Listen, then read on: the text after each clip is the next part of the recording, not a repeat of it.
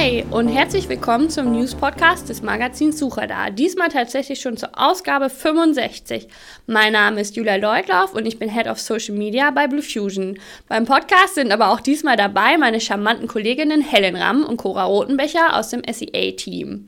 Die beiden haben alle News zu den Bereichen AdWords, Bing Ads und Analytics dabei und ich würde sagen, damit fangen wir auch direkt an, oder Helen? Ja, wobei leider sieht es in Sachen Analytics momentan ziemlich mau aus. Immerhin geht es beim Data Studio voran. Sag nochmal, war das nicht dieses tolle Tool, mit dem man so schöne bunte Auswertungen erstellen konnte? Ja, ganz genau. Erst vor kurzem wurde hier die Begrenzung von fünf Reports pro Account aufgehoben. Das war auf jeden Fall schon mal sehr hilfreich. Inzwischen ist das Data Studio aber auch global verfügbar.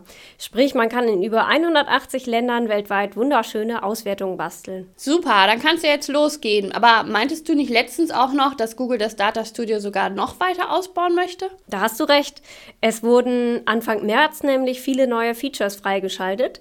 Man kann jetzt viele Filtermöglichkeiten nutzen. Das kann zum Beispiel hilfreich sein, wenn man nach einzelnen Ländern filtern muss. Aber noch besser finde ich es eigentlich, dass nun auch endlich die benutzerdefinierten Segmente im Data Studio verfügbar sind. Dadurch kann man nämlich seine mühsam und sinnvoll erstellten Segmente einfach für die Reports nutzen. Na, da bleibt ja kaum ein Wunsch offen. Ja, du sagst es kaum. Für mich nämlich schon. Ich fände es nämlich zum Beispiel ganz praktisch, wenn man mehrere Quellen für ein Widget im Report nutzen könnte. Da ich glücklicherweise kürzlich in Wien auf der Google Analytics Konferenz war, konnte ich da direkt die Spezialistin von Google fragen. Ihre Antwort war dann, dass das Merchen der Datenquellen erst im Laufe dieses Jahres kommen soll. Das ist ja gut zu wissen. Cora, du bist so still. Was ist denn eigentlich bei der bezahlten Suche so passiert? Äh, viel, sehr viel natürlich. Bei Google wird es ja nie langweilig. Die größte Neuheit war wohl, dass das Programm Google-zertifizierte Händler, also Google Trusted Stores, im März eingestellt wurde. Ja, und stattdessen wurde ja dann das neue Programm Google Kundenrezension bzw. Google Customer Reviews ins Leben gerufen. Richtig. Ähnlich wie davor können Nutzer dabei ein Feedback zu ihrer Kauferfahrung hinterlassen. Das wird dann für Verkäuferbewertungen verwendet, die ja auch in AdWords-Anzeigen erscheinen können. können, Klingt ja erstmal wie vorher, aber mit dem Wegfall des alten Programms wird auch der Käuferschutz eingestellt. Ein bereits gewährter Käuferschutz bleibt immerhin noch 60 Tage gültig. Das ist schon mal so das Gute. Blöd ist aber, dass bisher verwendete Rezensionserweiterungen in AdWords wegfallen, die sich auf eine positive Bewertung von Google-zertifizierte Händler beziehen. Aber es gab ja auch erfreuliche News im SEA-Bereich. Stichwort Skripte.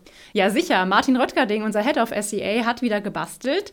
Und zwar hat er ein echt cooles und vor allem auch für unsere Hörer da draußen kostenfreies Skript erstellt. Damit kann man nämlich super überprüfen, wie vollständig die Umstellung des alten Anzeigenformats auf die erweiterten Textanzeigen erfolgt ist. Das Skript heißt ETA Immigration Checker und ist halt auch echt einfach einzubauen. Und das sage ich jetzt vor allem als Nicht-ITlerin. Ja, und praktischerweise hat man da auch eine nette grafische Übersicht für Einsteiger und äh, weitergehende Informationen für Fortgeschrittene. Das ist ja besonders praktisch, weil sich momentan sicherlich noch einige Werbetreibende mit der Umstellung auf die erweiterten Textanzeigen beschäftigen. Da ist das Skript dann natürlich sehr hilfreich, um auch bei vor allen Dingen umfangreicheren Konten die Übersicht zu behalten. Ja, und apropos Übersicht, auch in Bing Ads gibt es eine sinnvolle Neuheit. Hier kann man jetzt automatische Importe erstellen. Dadurch kann man festlegen, dass bestimmte oder auch alle Kampagnen aus AdWords automatisch mit Bing Ads synchronisiert oder neue Elemente hinzugefügt hinzugefügt werden. Cool. Welche Einstellungsmöglichkeiten gibt es denn da genau? Ja, schon einige. Das zeitliche Intervall kann man vor allem individuell festlegen. Zum Beispiel wöchentlich, sonntags um 3 Uhr soll der Import stattfinden.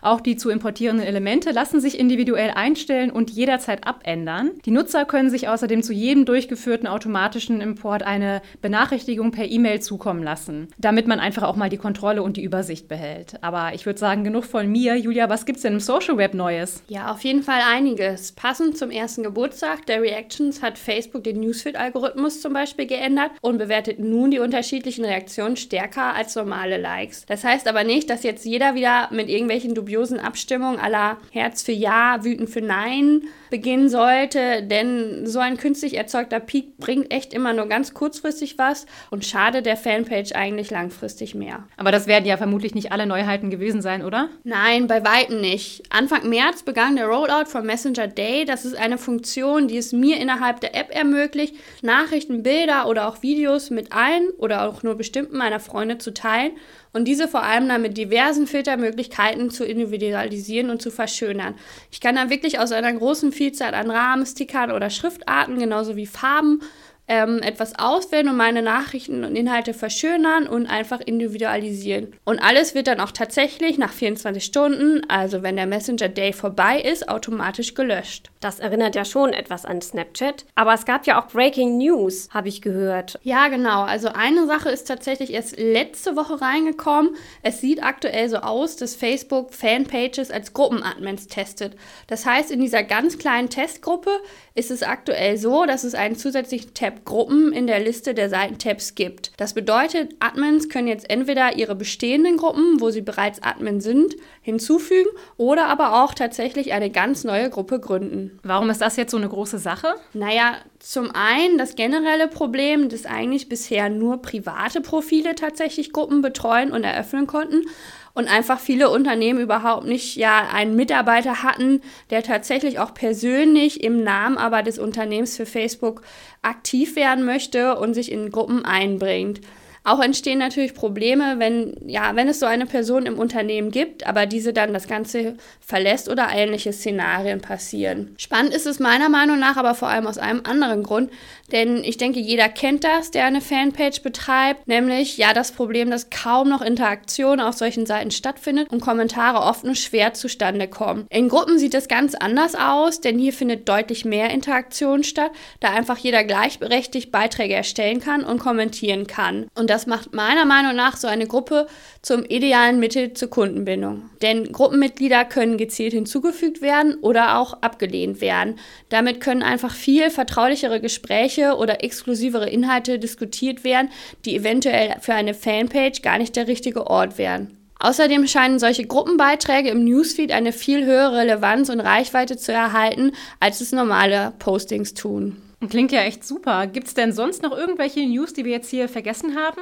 Ja, für alle, die es tatsächlich noch nicht mitbekommen haben, am 23. Juni findet die OM Live in Berlin statt. Da sind dann auch wirklich hochkarätige Speaker mit dabei, wie Björn Tantau oder André Morris. Mit dem Code SUCHRADAR können unsere Hörer dann sogar 10% sparen. Für weitere Events könnt ihr zudem in unserem Veranstaltungskalender auf suchradar.de schauen. Den Link dazu findet ihr auch in der Beschreibung unter dem Podcast. Und die weiteren News der Bereiche SEA, Google Analytics und Social Media findet ihr in unserem brandneuen Suchradar 65. Der Download ist natürlich kostenfrei kostenfrei und auch diesen Link findet ihr nach Erscheinen des Magazins hier unter dem Podcast. Also heißt es wieder einmal Danke fürs Zuhören und bis bald.